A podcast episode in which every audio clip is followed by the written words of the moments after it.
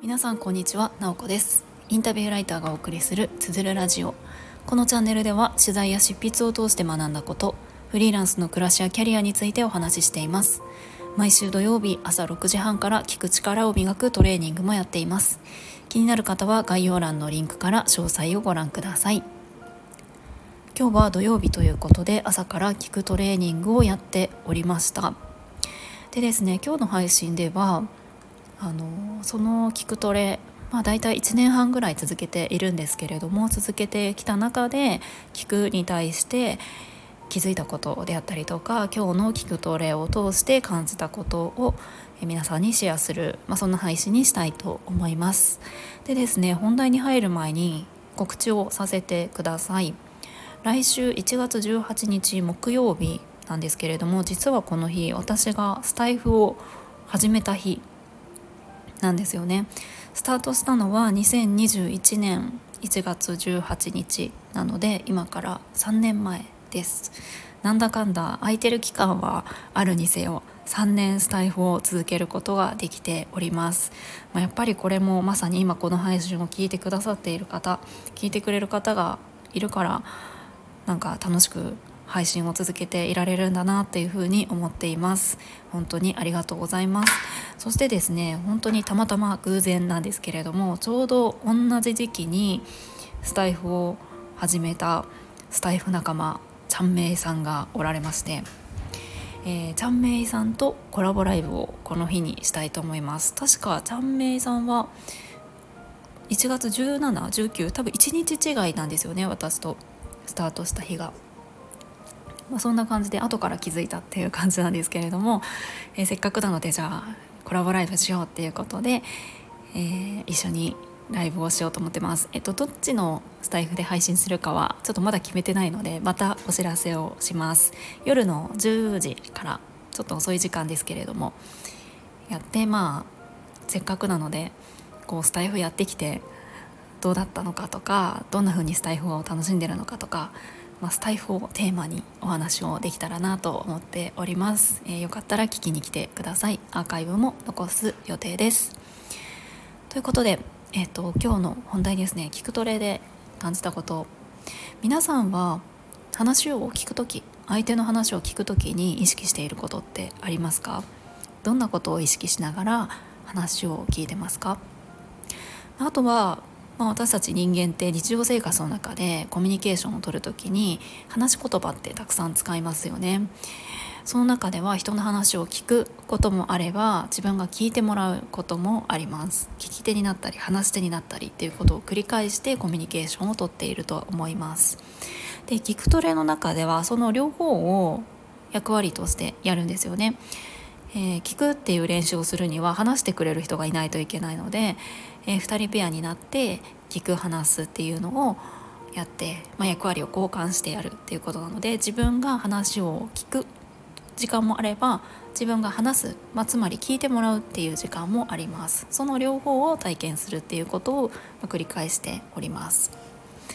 でそう話を聞く時ってどんなことを意識してますか？なんか相手の話を聞いてなんかいいアドバイスなんかすごい困ってる話をしてるからなんかいいアドバイスしないといけないかなとかいい質問をしないとなとかどんな質問をしたらいいかなえ何聞いたらいいかなとかあとはついつい相手の話に関心があるあまり自分の話をし始めたりとかあそれ私も言ったことあってとか私はこうでとかし始めちゃったりとか。あとは自分の意見を言ったりとか。なんかそういう風にしてしまうことって結構あるんじゃないかなと思います。自分があそれしてるなっていう風に思うかもしれないしそれされされるなとか あの両方あるんじゃないかなと思います。私も結構、ま、ついついやっちゃうことなんですけどね。でやっぱりでも聞くトレをやる中ですごく変化してきたのはあの相手が本当に求めてること話をすることで相手が求めているのって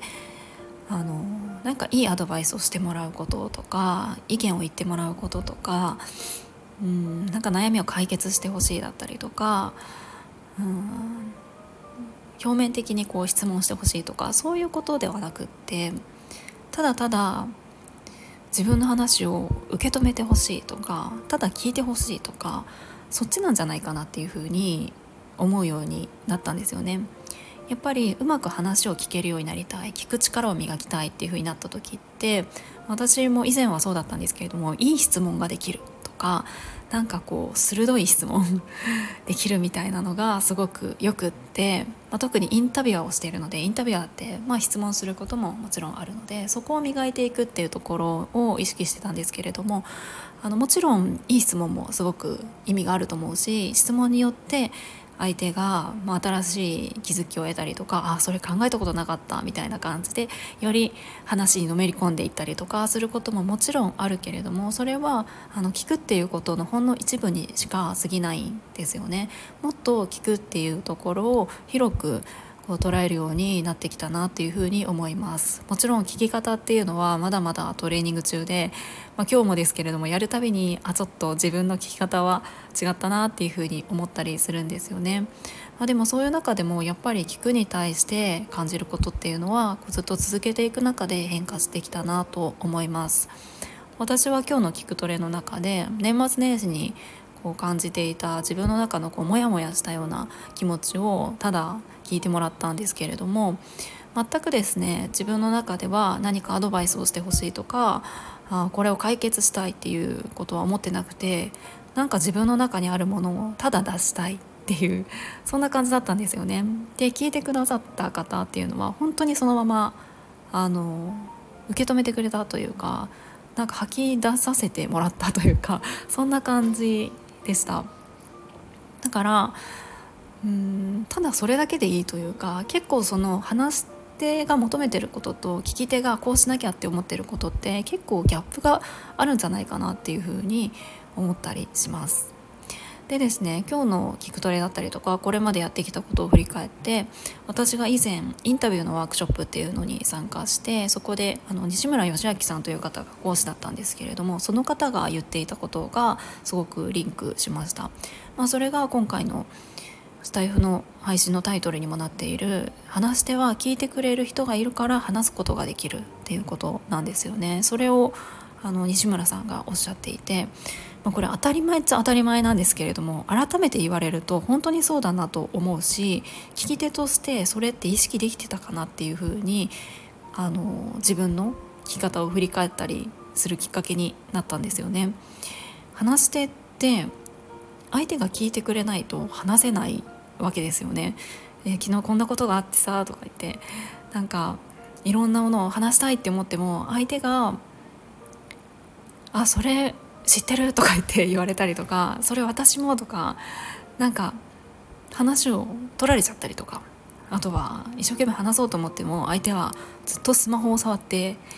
ほぼ聞いていないとかだとやっぱり話し続けられないんですよね。なんかだったりとかアドバイスされたりとかすると話したいっていう思ってることが遮られてしまうだからただ聞くただ聞いてもらうみたいなところにすごく価値があるなっていうふうに改めて感じました。すごくそう思うとシンプルなんですけれども私たち人間ってすごく複雑な生き物で話を聞きながらいろんなことを考えてしまうんですよね。なんかそこがそこが結構難しいところだなっていうのも感じます。はいということで、まあ、もしあのこれを聞いてくださっている方で聞くっていうことを体験したいじっくり探求したいなとか聞く力っていうのを磨きたいなっていうふうに思っている方がおられたら全くインタビュアーである必要はないですし何か特定の聞くということにつながる仕事をしているとか何かスキルが必要とかそういうのは全くないので興味がある方がおられたら聞くトレブぜひ覗いてみてください。初月は無料で、え入ることができます。えー、こちらは概要欄に詳細を貼っておきます。今日も最後まで聞いていただきありがとうございます。もいも Thank you.